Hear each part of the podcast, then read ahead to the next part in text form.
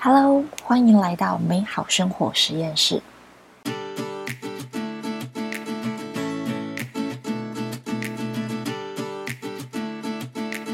我是飞，这个节目的主持人，是一位朝七晚五的上班族教育家，也是一位生活设计师。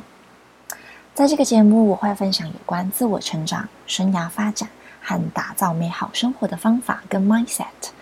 也希望透过节目里职人故事的分享讨论，带给你新的思考方向。我也会不定期分享自己的生活练习心得，跟你们一起成长。你的美好生活是什么样子呢？我们一起出发探险吧！你的二零二零年到目前过得还好吗？是不是因为疫情打乱了很多原本你规划好或是跟其他人约定好的？计划呢？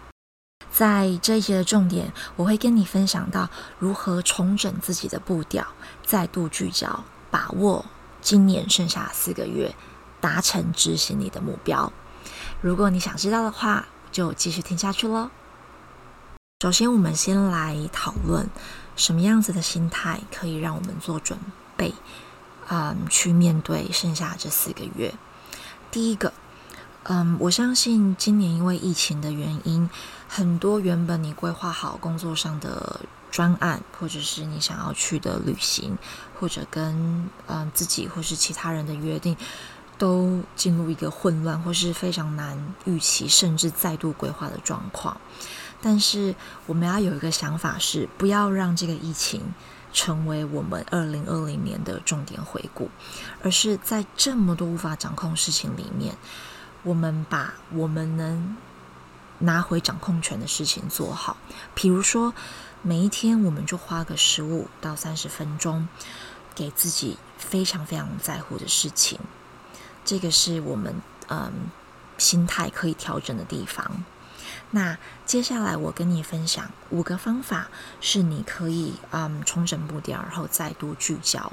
我会先跟你分享这些方法之后呢，然后再跟你聊聊我自己的部分。第一个步骤是回顾一下你在今年一月写下来那洋洋洒洒的今年你想要完成的目标。如果你现在手边刚好可以拿出你的小本本，那我等你一下，然后再来。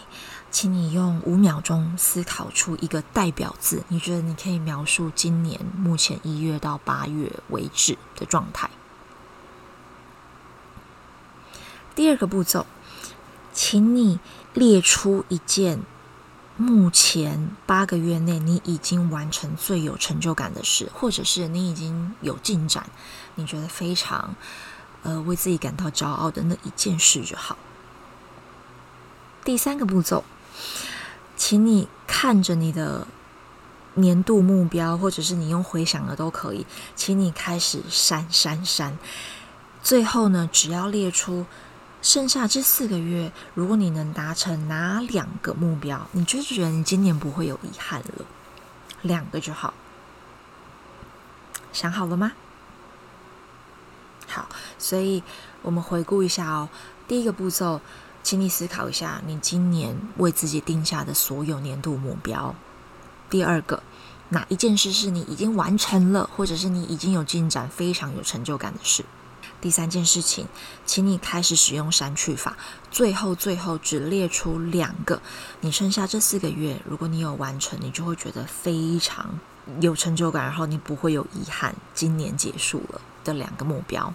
第四个步骤就是，呃，请你现在决定，在今天结束以前，你预计在几点几分的时候，花个十五到三十分钟，为你刚刚列出的那两大目标去做安排，也就是剩下这四个月，你打算怎么样执行规划这两个目标？好，最后第五个步骤，请你为剩下这四个月列出一个目标代表字，也可以是一句话。那我就先跟你分享一下我的喽。这五个方法是我呃目前正在做，也会继续执行的方法。我今年年初的时候列下应该大概有二十个目标吧。但是我的代表字回顾目前一月到八月，我的代表字应该只会用混乱来形容，就是大概从年初疫情就是爆发之后，很多事情都不在自己掌控的当中，然后当然心情就是上下起伏，其实多少也会有点焦虑。那目前我最有成就感的一件事就是。我开始了这个 podcast，没有还没有完成，但是因为已经采取行动，所以我就觉得非常开心。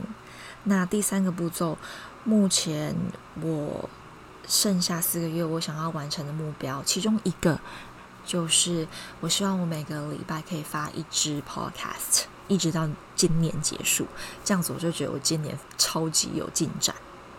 然后第四个就是晚上八点半。到九点之间，因为那个时候我大概吃完晚餐了，我会来就是规划一下今年剩下这四个月要做的这两大目标的进度。然后最后第五个步骤，我给自己下半年目标代表字是 action。我希望我少一点思考，然后多一点行动。这就是我今天跟你分享的。一个 mindset 和五个步骤，重新聚焦你二零二零年剩下的四个月。第一个步骤，回顾你一月到八月之间你原本设下的年度目标，你的代表字。第二个，回顾一件你目前做的最有成就感的事。第三个，请你删减，列出只有两个你剩下这四个月想要达成的目标。第四个。今天，请你决定好十五到三十分钟，几点几分，你要为你剩下这四个月这两大目标去做进度的规划。好，最后第五个，选出一个目标字，代表期待你剩下这四个月想要怎么度过。感谢你收听今天的这个 podcast。然后我也很开心，可以在美好生活实验室里面跟你相遇。我相信，不管生活有多少挑战，这都是你的人生。